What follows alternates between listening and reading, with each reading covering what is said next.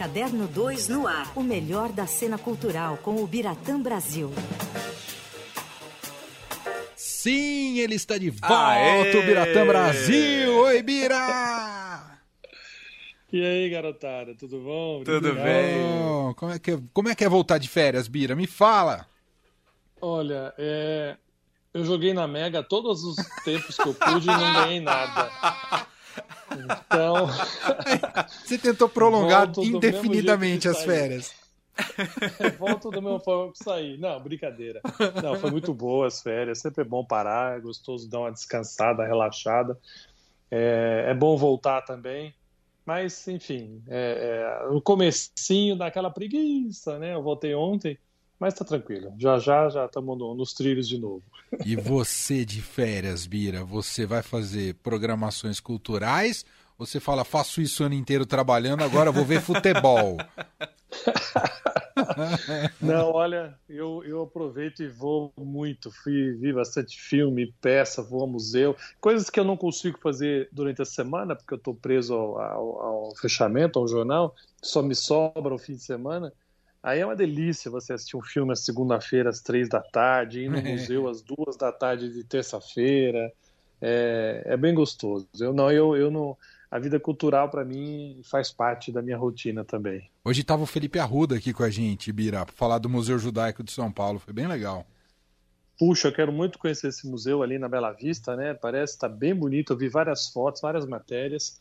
É, o prédio em si, eu sempre quis entrar ali naquele prédio, que era uma sinagoga. É, nunca sabia se podia ou não, por não ser da religião, né? Agora com o museu, vou, vou com, com certeza eu vou visitar. Que legal, muito bom. Bom, nosso assunto hoje, deixa eu colocar a música primeiro Oba. e aí o Bira já vai contar tudo pra gente.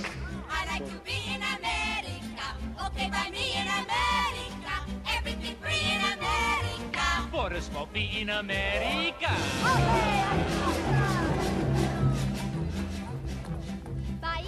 Credit is so nice. One look at us and they charge twice. I have my own washing machine. What will you have though to keep clean? Tá ouvindo aí um trecho de West Side Story, o musical, que vai ganhar nova versão, é isso, Bira? Ou já ganhou? Menino, já ganhou, tá estreando aqui em São Paulo depois de amanhã, quinta-feira. É... E tem nada mais, nada menos que Steven Spielberg assinando a oh, direção. Vê se pode. Espetacular, hein? Hum. Olha, é assim, é, é engraçada essa história, né? O Spielberg sempre fazendo vários tipos de filme, mas nunca musical.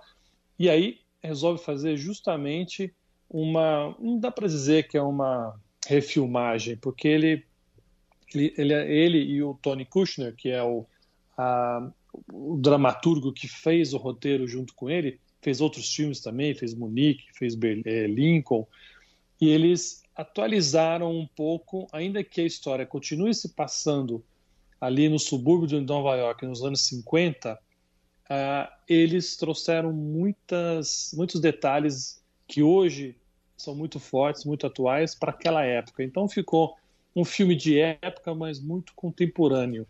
E ele, ele foi apaixonado por esse musical, isso eu não sabia ele conta que o musical estreou na Broadway em 1957. O Spielberg tinha de 10 para 11 anos nessa época. E ele conta que os pais compraram o disco, o long play da, da trilha sonora, e ele ouvia incessantemente, sabia as músicas de cor. Agora, já mais adulto, com os filhos dele, ele disse que os filhos também assistem ao filme constantemente, o filme de 61, é, sabem também as músicas de cor. Então ele tinha já uma proximidade, uma intimidade com esse filme, com esse musical muito grande.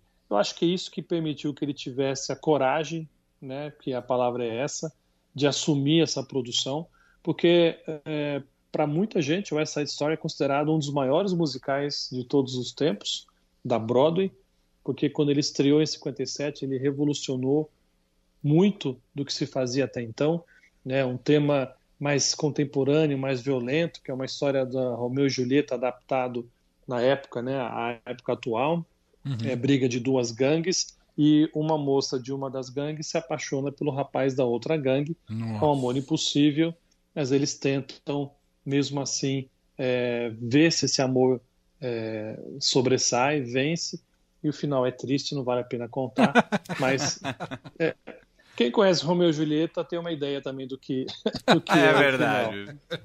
Você já assistiu, o Bira? Spielberg, não vi ainda. Ah. A, a sessão para imprensa foi ontem, eu não pude assistir. Mas eu já vi tanto trailer, eu já vi tanto, tanta entrevista lá fora, porque o lançamento foi semana passada, então teve muita repercussão.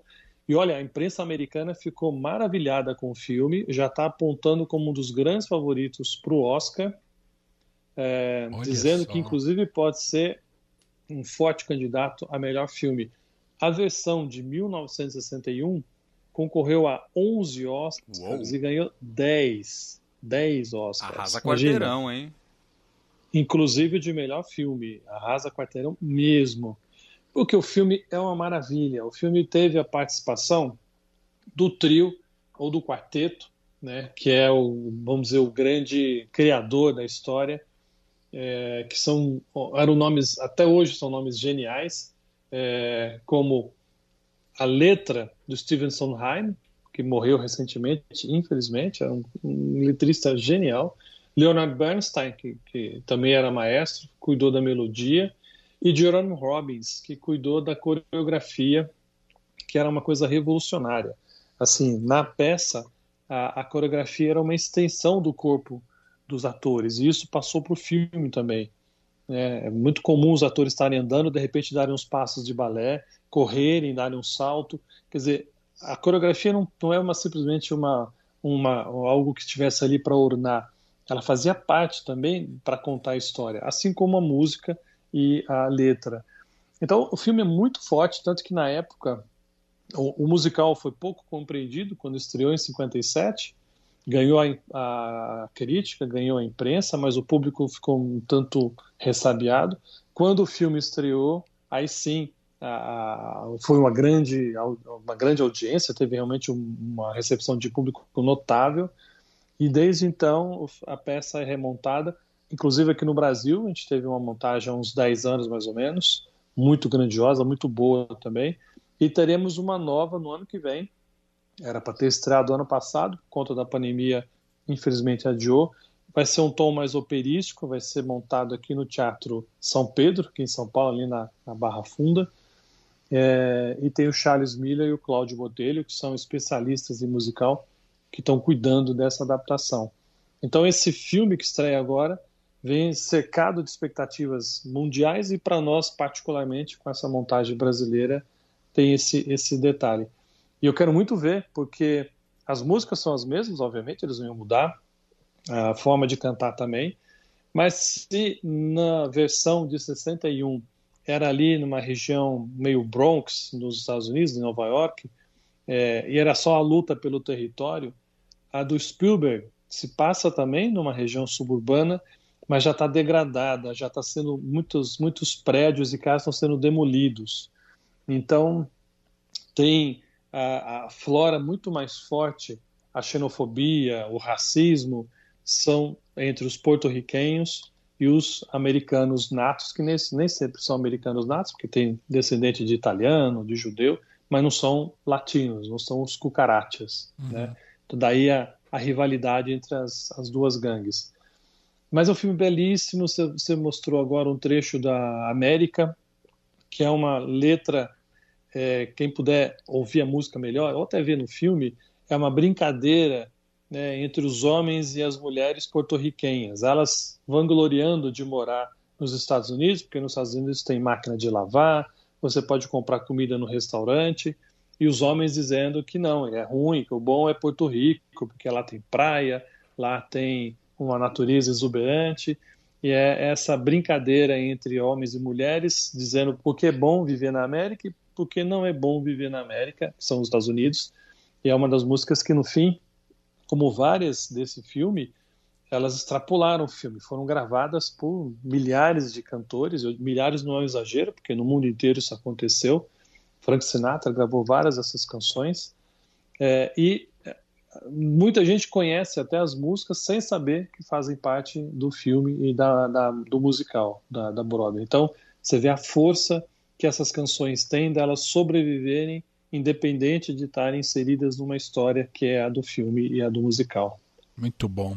Então, estreando nessa quinta-feira, uh, West Side Story. Vai, vai, chamar Amor Sublime Amor no lançamento brasileiro, Bira? Vai, vai. Eles resolveram adaptar para Amor Sublime Amor, como foi, né, como é o título do brasileiro do, do filme de 61.